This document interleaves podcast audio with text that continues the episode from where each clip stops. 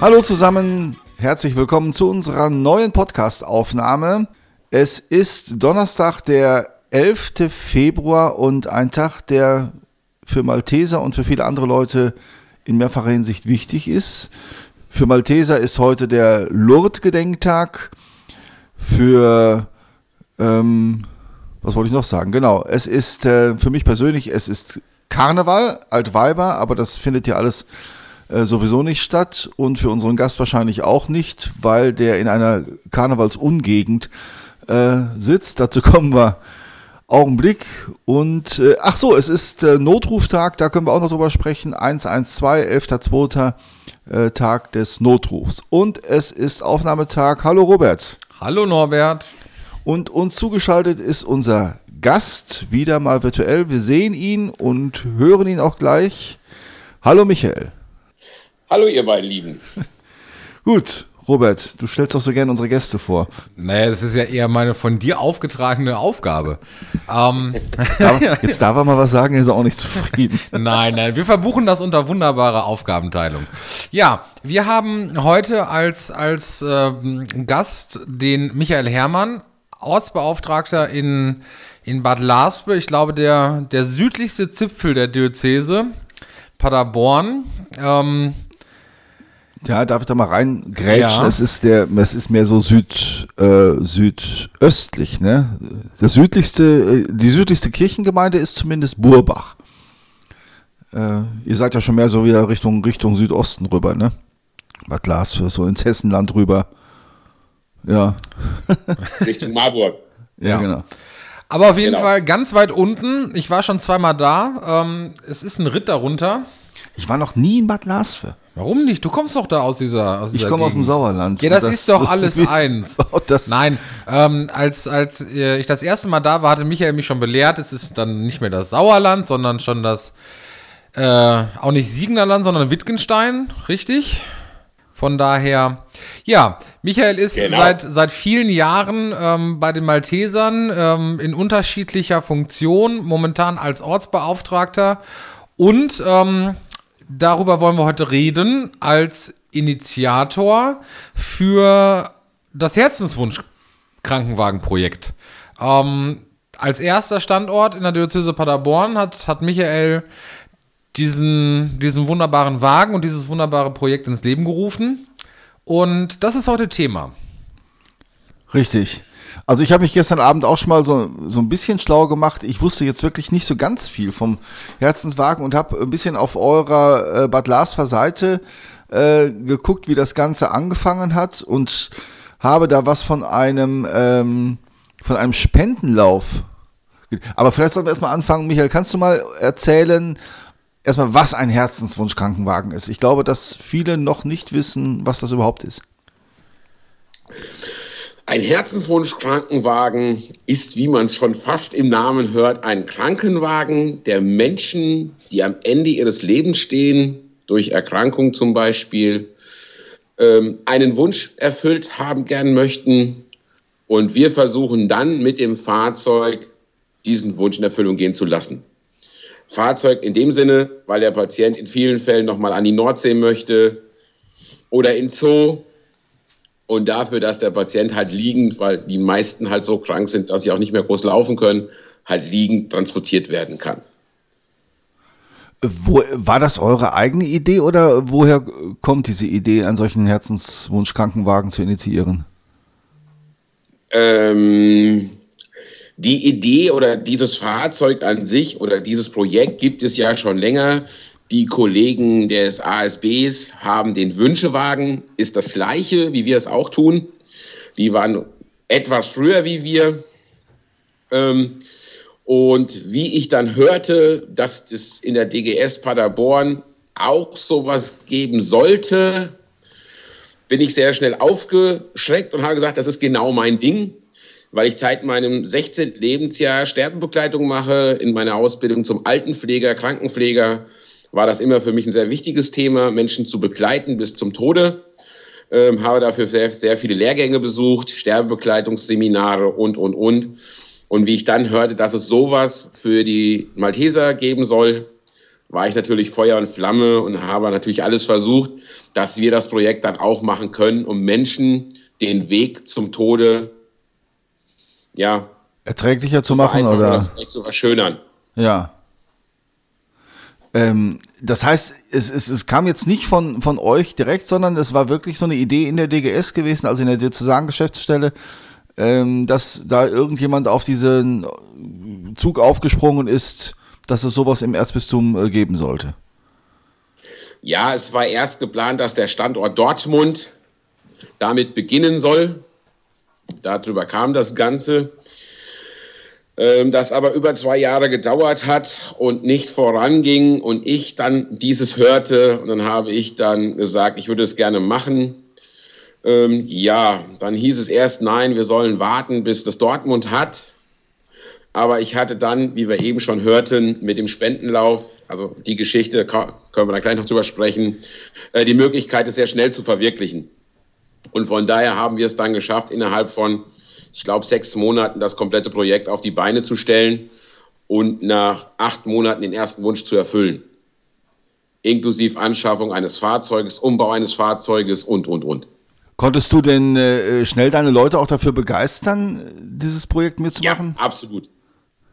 Absolut. Wie, wie, seid ihr überhaupt aufgestellt? Also wie gesagt, Bad Lasfe ist sowohl vom Ort als auch, ich muss zugeben, von der Gliederung her äh, für mich relativ unbekannt. Ähm, wie seid ihr so, so personalmäßig oder, oder von, von Ehrenamtlichen aufgestellt? Ist das eine, eine größere Gliederung oder?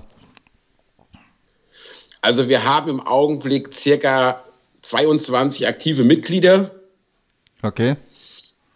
Wir sind ein großer Standort, was Ausbildung betrifft, also die Breitenausbildung. Wir fahren den öffentlichen Rettungsdiensten mit. Wir haben eine MS-Selbsthilfegruppe. Wir machen den Katastrophenschutz und wir haben eine Jugendgruppe von elf Kindern. Ja, äh, stimmt, das hörte ich. Das äh, läuft, glaube ich, ganz, ganz gut. Ne? Das äh, ist noch nicht, gibt es, glaube ich, noch nicht ganz so lange, aber ähm, sind, glaube ich, auf einem ganz guten Weg, sich da aktiv in die Malteser Jugend einzubringen. Ne? Ja, dadurch, wir wollten letztes Jahr eigentlich dann offiziell die Gruppe bilden, mit allem, was dazugehört, aber durch Corona konnten wir ja dann die Jahres- oder die Versammlung nicht durchführen mit den Wahlen, dass wir dann offiziell endlich eine Jugendgruppe hier am Standort haben. Das Ganze läuft jetzt schon seit über zwei Jahren. Ja, super. Ähm, aber du, wie gesagt, du konntest deine Leute direkt schnell für dieses Herzenswunschanliegen begeistern. Das ist so, jawohl. Es stehen alle dahinter. Und dann waren die ersten Schritte wie? Wie ist das Ganze jetzt äh, äh angefangen? Also der Anfang war ein guter Freund von mir. Wir haben schon mehrere Spendenläufe zusammen gemacht. Der Björn Schäfer ist jemand, der sehr gerne Sport macht, aber fürs Sportmachen immer so einen Trigger braucht. Und immer wenn er ein paar Kilo zu viel hat, hat er sich dann vorgenommen, okay, ich trainiere jetzt ein Jahr und mache einen Spendenlauf. Der erste Spendenlauf das, war das für das Kinderhospiz Balthasar. Der zweite Spendenlauf zwei Jahr, drei Jahre später, weil er wieder zu dick geworden ist, war dann für das ähm, Kinderhospiz Regenbogenland. Und da sind wir jedes Mal halt hingelaufen. Also ich glaube, wenn es ich glaube, wenn es danach ginge, Robert, dann könnten wir beiden eigentlich auch mal, oder? Ich glaube, dann könnten wir durchgehend laufen. Ja, ja also wir würden Spenden für alle möglichen Organisationen äh, erlaufen. Ja. Ähm, Michael, du hast gerade gesagt, ihr seid da hingelaufen. Also ihr beide wohnt in Bad Laspe und die, die beiden Hospize waren jetzt dann, weiß ich nicht, zehn Kilometer einmal entfernt. Einmal in Düsseldorf. Äh, ja. Einmal in Düsseldorf und einmal in Olpe. Wieder, und dann seid ihr von Bad Laspe bis nach Düsseldorf gelaufen? Ach Jawohl, Quatsch. Ja. Ich würde noch nicht mal nach Düsseldorf fahren, geschweige denn dahin laufen. Nein, also jetzt so spazieren gehen oder, oder wie bei der Bundeswehr mit dem Rucksack Geländelauf? Äh, nein, also in Sportklamotten also ich bin ja gefahren, logischerweise. Ich war für die sanitätsliche Versorgung zuständig. Ach so. das Nein, hört sich also auf der Homepage na, anders an. das war dann immer so eine Gruppe von zwischen 10 und 15 Leuten, die da mitgelaufen sind. Mit Übernachtung, mit allem. Okay. Ah, ach so, okay. Das ist ja schon eine Wahnsinn. Ähm, so Und da war es halt so, dass die pro Kilometer sich Leute gesucht haben, die pro Kilometer dann halt Betrag X bezahlt haben. So war das Ganze gestaffelt. Und da kamen dann so 2000, 3000 Euro zusammen für die jeweils das Kinderhospiz, für die beiden Läufe. Mhm. Vier Jahre später kam er wieder auf mich zu und sagte, Michael, es ist wieder soweit, ich muss mal wieder laufen gehen. Wüsstest du was, was wir machen könnten? Und da war noch so in meinem Hinterkopf noch der Herzenswunsch-Krankenwagen, aber da wusste ich ja noch, na ja, erst Dortmund und da müssen wir noch Zeit haben und habe ihm das, habe ihm mehrere Vorschläge gemacht. Für das kann, hatte dann zum Beispiel das Kinderpalliativnetz Gießen weil die bis nach Lasso zuständig sind aus dem Hessen, weil es sowas hier noch nicht gibt. Sagte, man könnte ja dafür einen Lauf machen. Und dann habe ich im Nebenwort diesen Herzenswunschkrankenwagen fallen lassen. Und das fand er dann sofort sehr interessant und hatte sich darüber dann sehr intensiv erkundigt und sagte, ey, das ist ein Projekt, das würde ich gerne machen. Dann ging natürlich die Raffinerie los. Diskussion mit Paderborn können wir das machen, weil Dortmund ist ja noch nicht so weit und dahinter steht halt doch viel Geld, dass man, weil wir brauchen dafür ein neues Auto oder ein anderes Auto, um das machen zu können. Daraufhin wurde dann entschieden von der DGS in Paderborn, dass wir es machen dürfen. Und dann ging es los. Dann fing die Werbung an für diesen Spendenlauf. Der Spendenlauf sollte gehen von Köln nach Bad Laswe. Ja. Und Köln wegen, äh, wegen Hauptsitz der Malteser oder warum, wie seid ihr auf Köln gekommen? Oder wolltet ihr schon einmal nach Köln aus Wittgenstein heraus? Einfach so. Okay. Köln. Also äh, hätte auch, so hätte, auch äh, hätte auch Herford sein können oder sowas. Genau. Ja. Wie viel, wie viel, Kilo wie viel Kilometer Bitte? sind das von Köln bis nach Bad Laspe? Wir sind die sind gelaufen 178 Kilometer, glaube ich, waren es. Wie lange? Drei Tage. Krass. Freitag losgelaufen, Sonntag hier angekommen mit großer Party. An der ihr auch immer noch teilnehmen konntet oder wart ihr dann so fertig, dass ihr, ich meine, ihr seid pro Tag 60 Kilometer gelaufen? Oder war, ist man dann so fertig, dass ja, man sagt, einmal was 50, ihr. Einmal 70. das heißt, also du. Du bist, du, bist, du bist nicht gelaufen. Du Weil, hast ja die, die äh, Versorgung gemacht. Genau. Ja, okay, dann kannst du ja noch Party machen. Ja, aber die anderen. Nein, die anderen, also das muss man ganz klar sagen, die da mitgelaufen sind, das sind alles Verrückte, alles Bekloppte. Ähm, die sind einfach nur kaputt.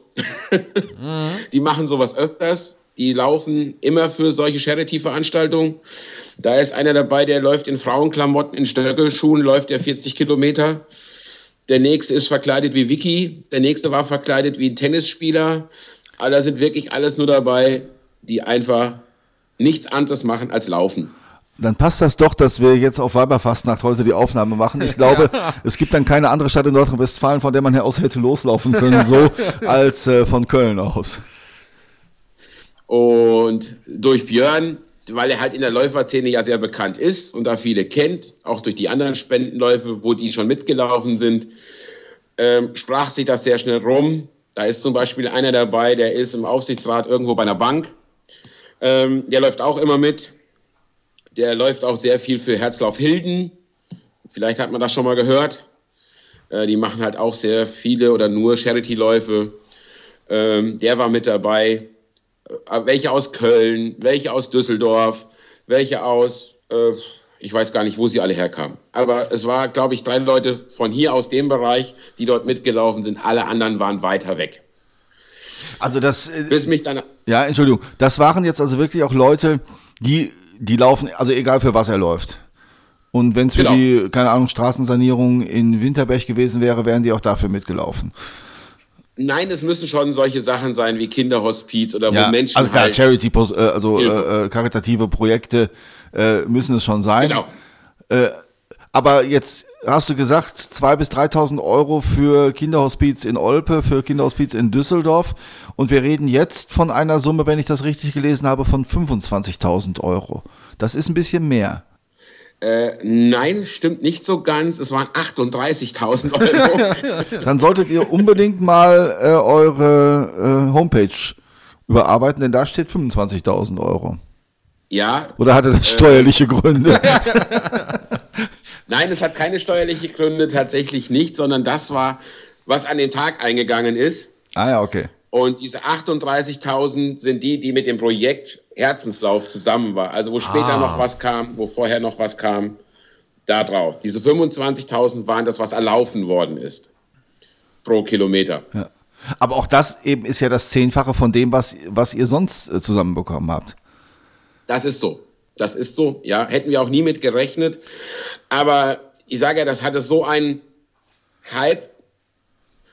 Mich rief auf einmal eine, ein Radiosender an aus, wo kamen sie denn her? Mhm. Sind jetzt auch öfters im Fernsehen gewesen, diese Feuerwache. Ich komme auf den Namen nicht mehr sind auf jeden Fall 199 Kilometer von uns entfernt. Ist eine Berufsfeuerwehr, wo es auch ein paar Menschen gibt, die auch immer für solche Projekte laufen. Das waren dann elf Feuerwehrleute, die in Vollmontur, also wirklich mit Sauerstoffflasche auf dem Rücken, äh, mit der Feuerwehr Schutzkleidung. Das Einzige, was sie nicht anhatten, waren halt Stiefel, sondern Laufschuhe. Die sind dann auch für uns gelaufen. Wie viele, Kilo, wie viele Kilometer haben die gemacht? Weil ich, ich, weiß, ein Freund von mir hat das auch mal äh, gemacht. Und das ist ja ein, erstens eine Wahnsinnstortur und zweitens muss man ja auch die Sauerstoffflasche ähm, auch sich einteilen. We weißt du das noch, ähm, wie viele Kilometer die gemacht also, haben? Nicht unter der Maske, ah, okay. sie haben keinen Sauerstoff benutzt, ah, ja, sondern okay. nur von der Gewichtsanzahl ja, ja. her. Es waren 58 Kilometer und das Besondere an der ganzen Geschichte war, wir hatten eine Außentemperatur von über 40 Grad. Die mussten auf dem weißen Streifen laufen, weil der Teer unter den Füßen weich wurde. Und wenn man sich jetzt vorstellt, 40 Grad Außentemperatur in Feuerwehrmontur laufen geht, ich wäre, glaube ich, noch nicht mal ein Kilometer gelaufen und wäre dann am Ende gewesen.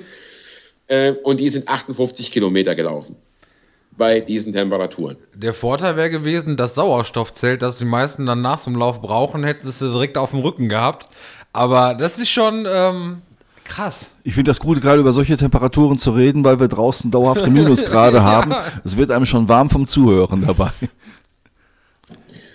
Ja, und, dann, und die Planung ging dann halt los, dieser Lauf, äh, wo ich mich nochmal sehr bedanken möchte bei dem Malteser in Köln.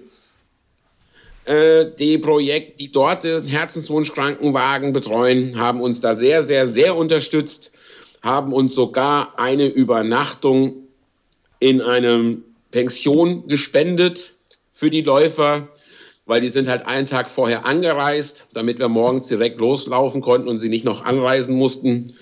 Und da hat uns die DGS Köln tatsächlich ähm, für diese Läufer als Dankeschön für das Projekt äh, Zimmer besorgt und die auch bezahlt. Ja, da hat uns dann der WDR Köln begleitet. Wir sind dann von Köln nach Engelskirchen gelaufen. Die Läufer gingen davon aus, dass wir halt immer nachts in ähm, Feuerwehren oder sonst wo Unterkünften auf Feldbetten schlafen. Ich hatte Ihnen aber vergessen zu sagen, dass Sie die erste Nacht. Ähm, das hört sich nach Kommende an. schlafen. Bitte? Es hört sich nach der Kommende e- Ereshofen an. Genau dort. Super. dort habe ich halt Zimmer gebucht für die Kollegen oder für die Läufer. Ähm, da ist auch die Kommende Ereshofen uns sehr entgegengekommen, preislich. Ähm, das war also auch sehr, sehr toll. Also die Unterstützung auch in den Malteserverbund war super toll, muss man ganz klar sagen.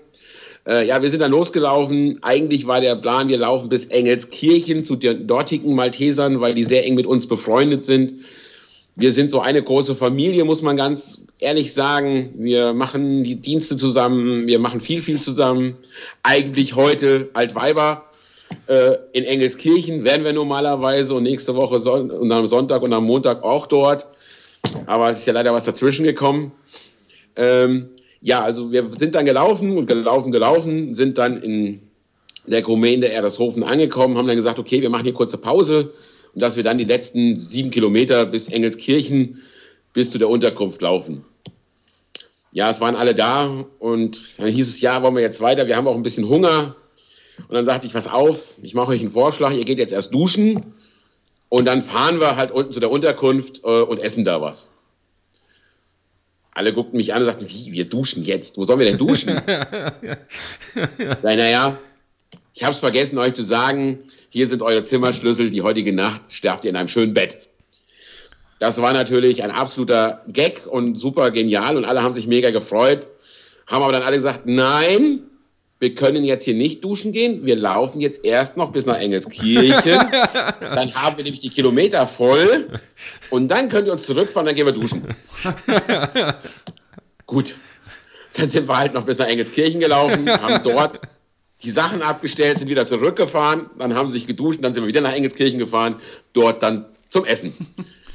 Ja, also da hast du natürlich deine Leute äh, richtig überrascht. Ne? Kommende Ereshofen ist ja auch selbst, wenn man nicht läuft und, und ein Feldbett erwartet, ist das ja schon auch ein feiner Ort, äh, die Malteser Kommende, äh, um da mal Tage zu verbringen. Und insofern das war das so. natürlich super für deine Leute. Ja, absolut. Also es war natürlich auf der anderen Seite auch ein Dank von mir an die, dass sie halt das für uns tun. Da war ja immer noch nicht bekannt, wie viel bei der ganzen Sache rumkommt und ob das alles so wird, wie wir uns das gedacht haben. Ja, dann sind wir dann am nächsten Tag, den nächsten Morgen von Engelskirchen nach Freudenberg gelaufen.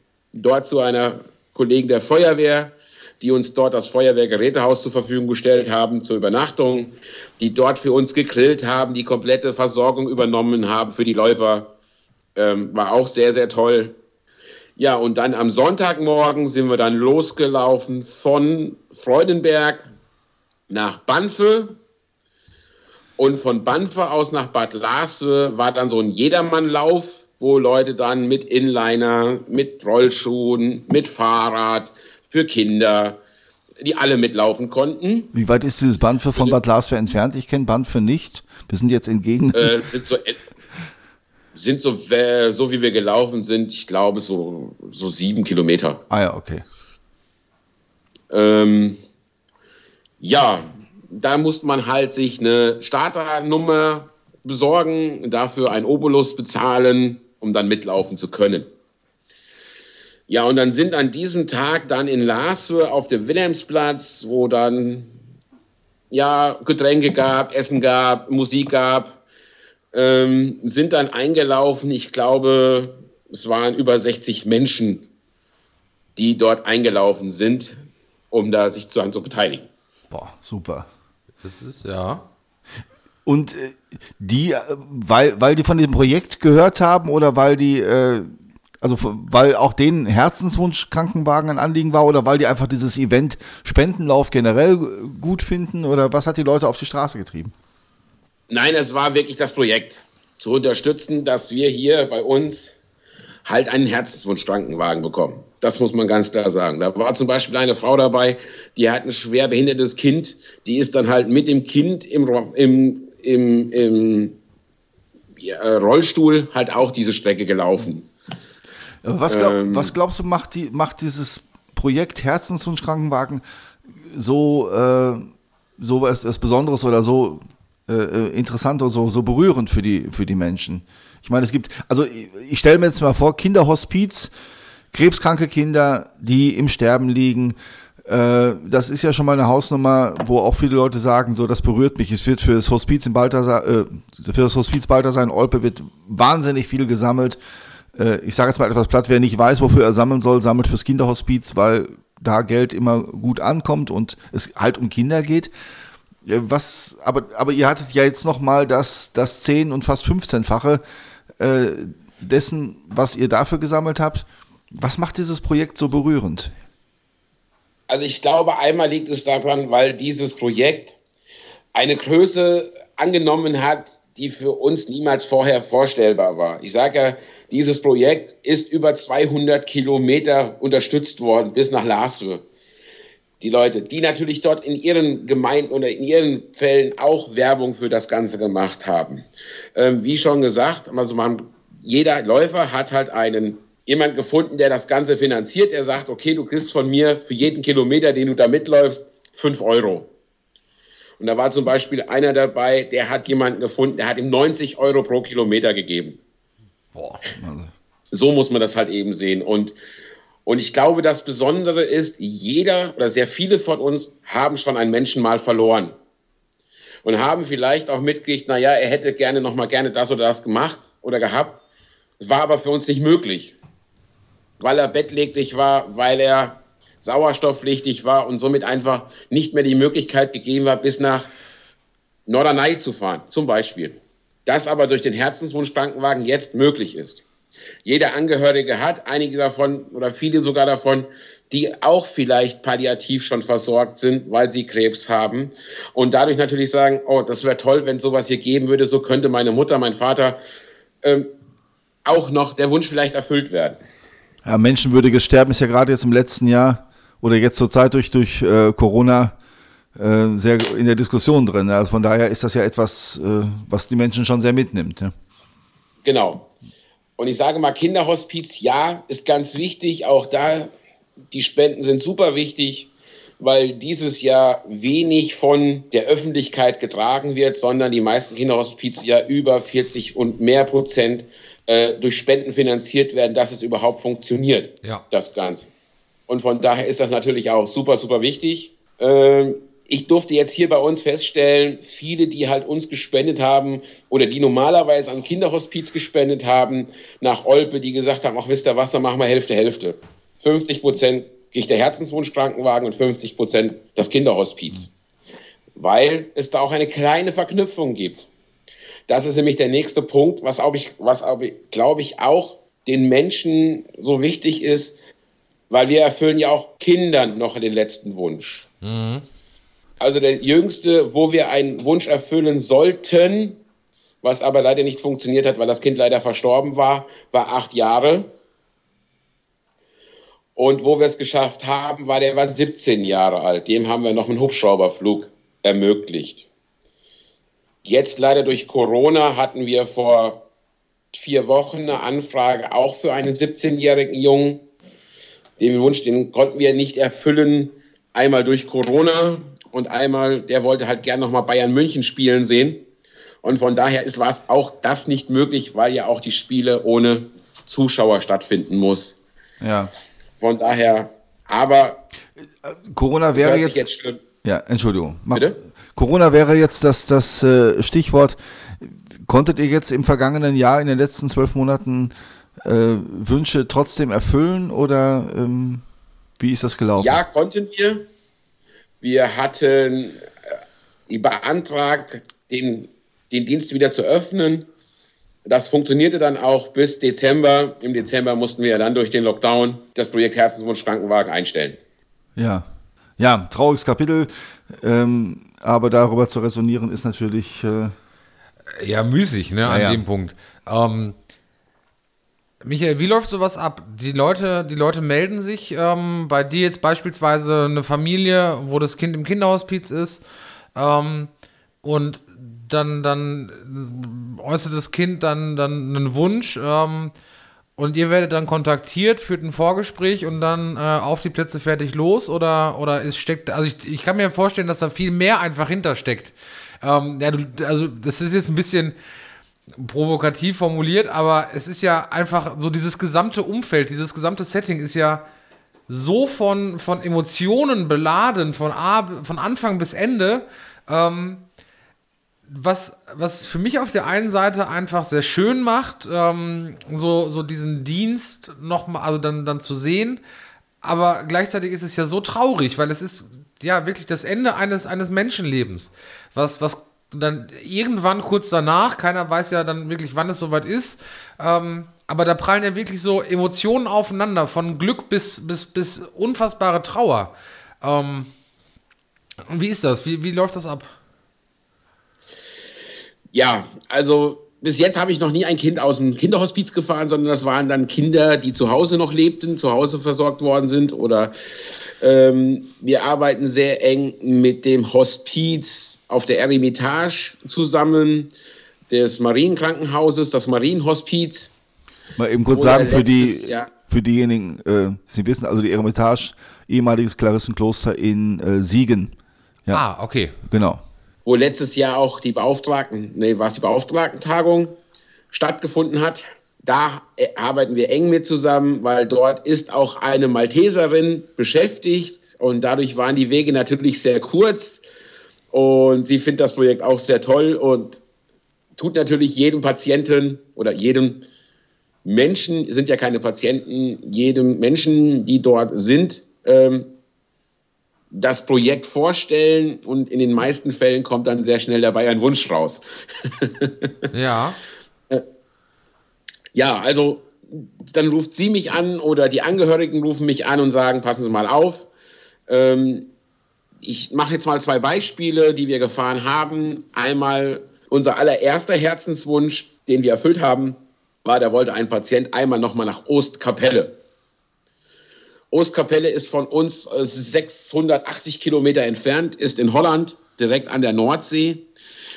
Dieser Mann ist jahrelang mit seinen besten Freunden dorthin gefahren in ein Ferienhaus und haben dort Party gemacht. Und sein letzter Wunsch war noch einmal nach Ostkapelle in dieses Ferienhaus mit seinen Kumpels zu fahren.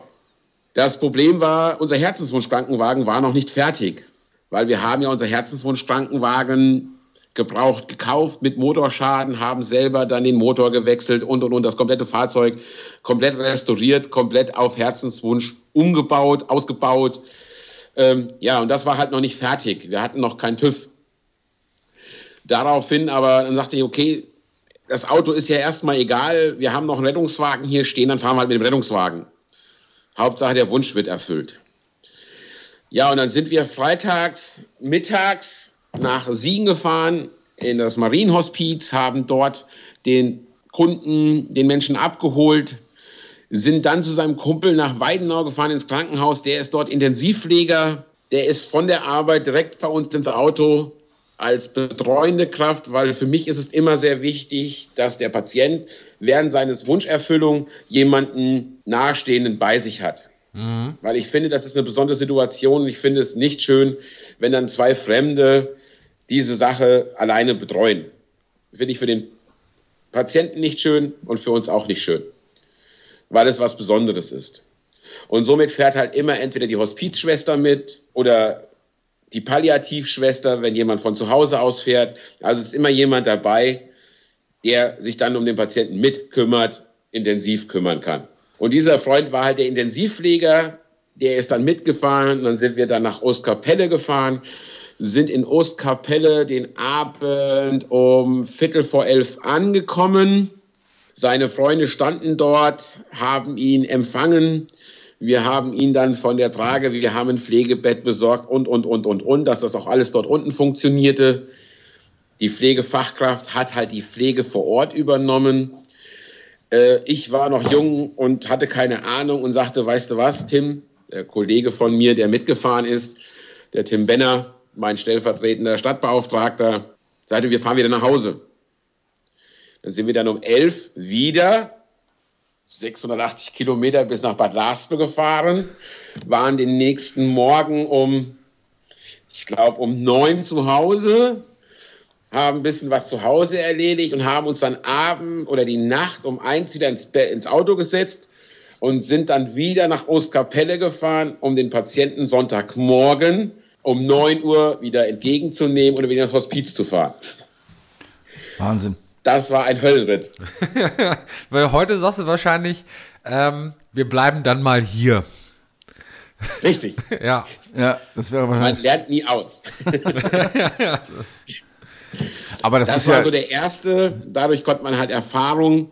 Dann habe ich erst mal gesehen, über wie, wie viele Sachen wir uns gar keine Gedanken gemacht haben und da auch mal was das ganze Projekt und was dahinter steht, wie du ja eben fragtest, was da alles tatsächlich noch hintersteht. Also es ist einfach nicht nur Patient ins Auto packen, losfahren und wir fahren wieder zurück und alles ist gut, sondern da ging es dann los. Was passiert, wenn dieser Patient in Holland verstirbt? Das ist schwierig. Muss man ja mit bedenken. Es kann ja immer passieren. Ich meine, der Patient ist nun mal in der letzten Phase seines Lebens. Und dann geht es los. Ein Patient, der im Ausland verstirbt, der muss haben eine EU mhm. ähm, Heiratsurkunde, wenn er verheiratet ist, eine EU ähm, und, und, und. Also es waren, glaube ich, insgesamt sieben verschiedene Dokumente, die man sich noch ausstellen lassen muss auf EU-Basis, Sonst hätte dieser Patient nicht nach Deutschland zurücktransportiert werden können. Oder erst eine Woche später, bis man das ganze Papierzeug zusammen hatte. Das kam dann noch alles mit, worum wir uns noch mitgekümmert haben, dass auch wirklich alles sicher ist, sollte irgendwas passieren. Wie stark, wie stark belastet also euch das? Ich fand das jetzt gerade schon ganz berührend, diese Geschichte zu hören. Und wenn man damit zu tun hat, diesen Menschen kennenlernt, vielleicht auch hört, dass der irgendwie, keine Ahnung, drei, vier Wochen später äh, gestorben ist, die Freude in den Augen sieht, wenn der seine Freunde da äh, an dem Ferienhaus trifft. Wie stark nimmt euch das mit? Also ich kann nur von mir reden. Ich kann nicht von den anderen Kollegen sprechen, die das Projekt mitbetreuen, die mitfahren. Äh, in Gesprächen, die wir immer, tu, immer führen, während, danach, äh, wir setzen uns immer noch öfters zusammen und sprechen drüber. Ähm, ja, es ist, nein, nein, es ist, es ist nicht belastend, sondern diese Freude, dieses, was was du da bei so einer Fahrt erleben kannst, macht alles weg. Ja. Und ähm, ich kann von mir nur reden, es macht süchtig, den nächsten Wunsch erfüllen zu können. Das ist ein toller Satz. Es hört sich sehr ja, an, aber es super. ist tatsächlich so. Ja. Wie viele Leute, ähm, wie viele Leute seid ihr, äh, die daran beteiligt sind und wie viele Wünsche erfüllt ihr so in welchem, von welchem Zeittakt reden wir jetzt in normalen Zeiten? Im letzten Jahr haben wir acht Wünsche erfüllt. Okay. Äh, Im ersten Jahr waren es, glaube ich, fünf, dann letztes Jahr acht. Ähm, und wir sind insgesamt, die die Qualifikation haben, um mitfahren zu dürfen, sind wir jetzt bei insgesamt sechs Leuten. Ah ja. Also das ist schon immens, weil also acht Fahrten in einem Jahr mit sechs Leuten zu realisieren, finde ich schon eine Hausnummer, weil es ist ja viel mehr als nur ne, wir fahren los und auf geht's, sondern du hast eben davon auch gesprochen, also jeder Wunsch ist ja anders und jeder Wunsch hat ja einen komplett anderen Aufwand in der Vorbereitung, in der Nachbereitung, in der Organisation. Ähm, also dieses, dieses rundlos sorglos Paket, was, was, was da einfach dann, dann realisiert wird, ähm, das ist ja also ich glaube auch für, für, für die Familien so eine Entlastung zu sagen, okay, wir müssen uns um nichts kümmern. Außer, dass, genau. wir, dass wir die Zeit genießen dürfen, die wir da geschenkt bekommen. Durch die Möglichkeit, ne? Genau. Also ich kann immer nur von uns sprechen. Ja. Ich kann nicht von anderen Standorten sprechen. Ich kann nur von unserem Standort Bad Lars besprechen, wie wir Wünsche erfüllen. Mhm. Und bei mir wird nie ein Wunsch nur erfüllt, der Wunsch. Sondern bei mir gibt es immer noch ein Sahnehäubchen obendrauf. ja, aber äh, das ist es ja, was es ausmacht, glaube ich, ne? Zumindest dann für euch ja. gesprochen. Ja. Was, ist, was ist das, was meinst du mit dem Sahnehäubchen? Da komme ich jetzt zu dem zweiten ah. Beispiel. Überleitung, äh, aufgepasst. Bitte? Ich sage Überleitung, aufgepasst. Genau. Kommen wir zum zweiten Beispiel, um einfach mal zu wissen, was da noch hintersteht und was mir wichtig ist als Leiter des Herzenswunsch Krankenwagen.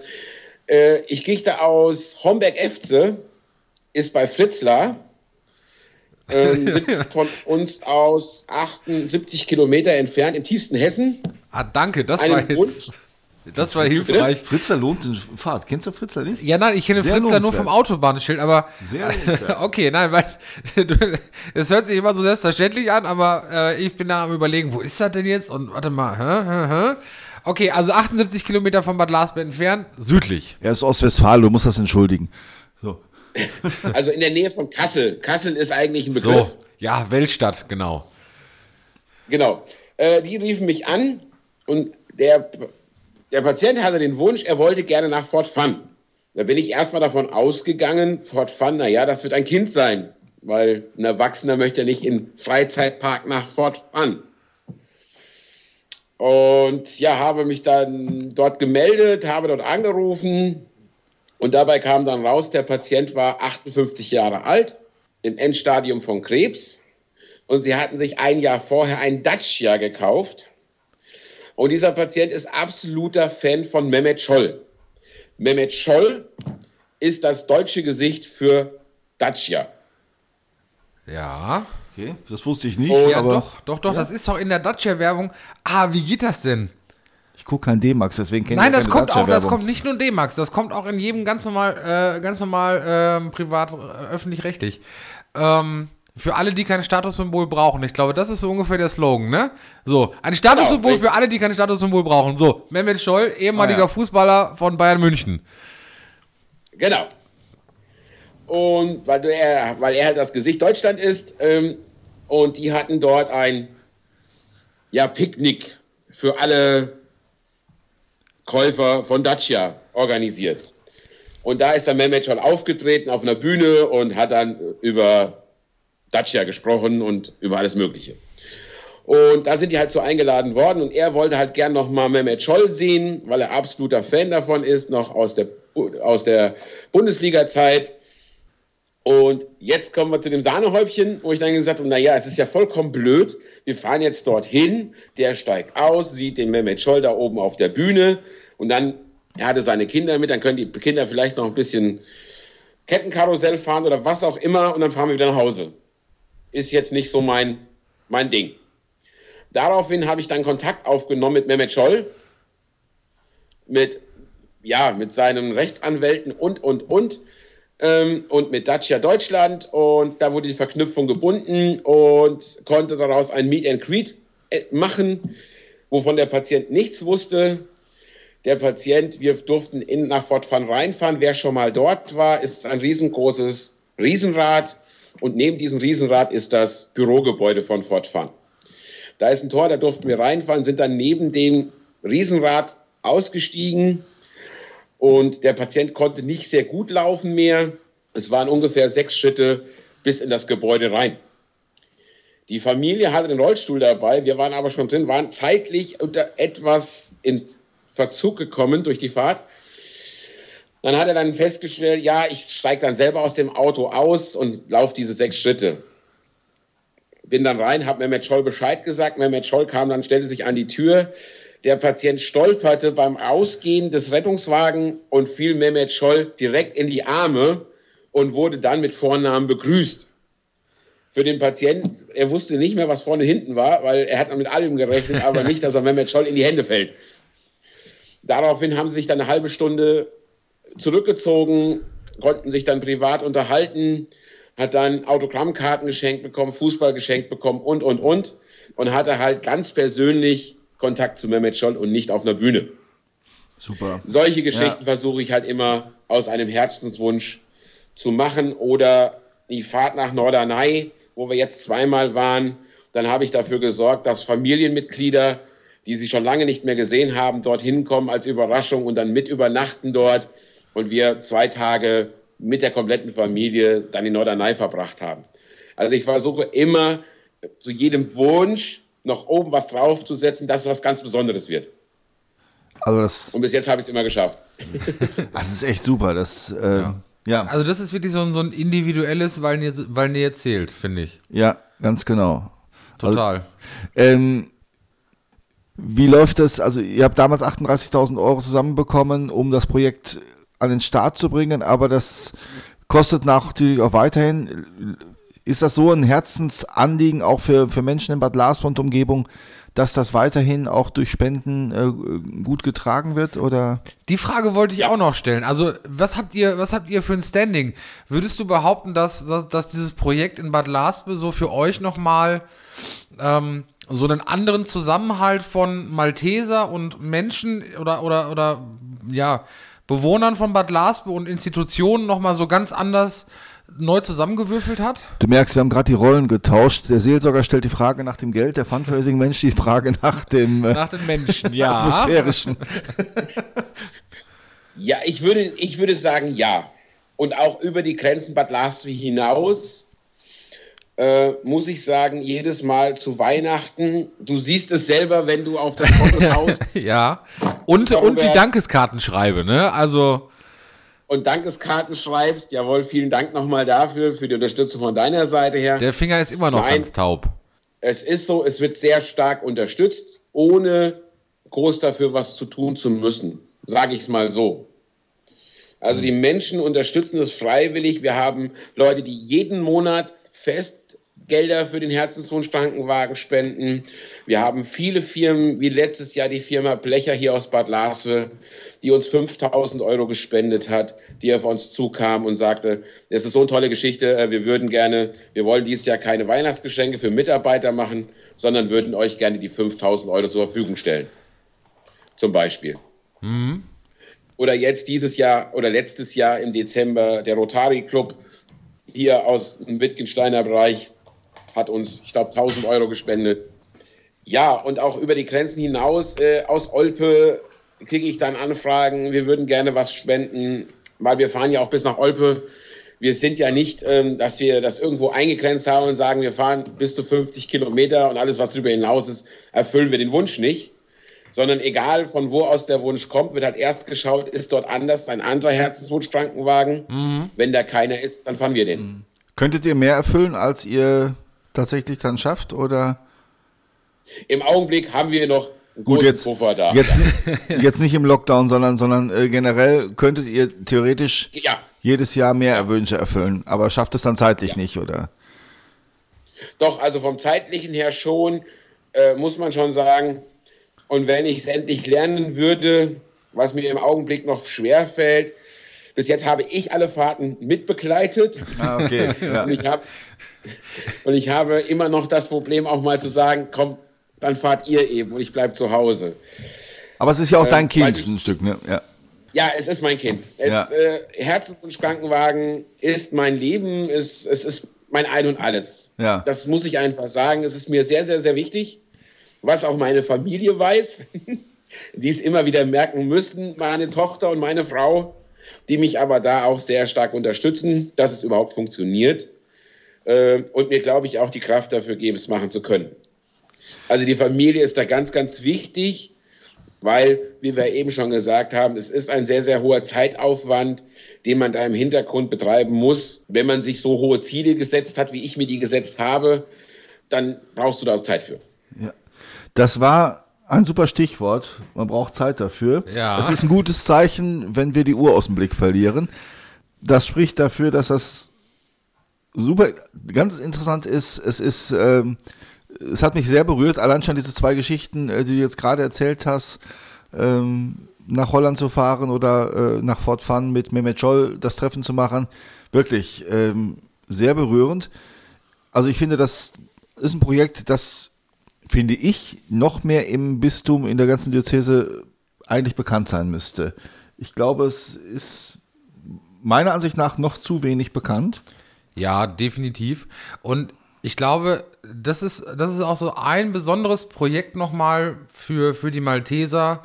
Ähm, einfach so einen Dienst leisten, nicht nur nicht zu können, sondern zu dürfen. Also, weil es ist ja so emotional, es ist so, so persönlich, so individuell.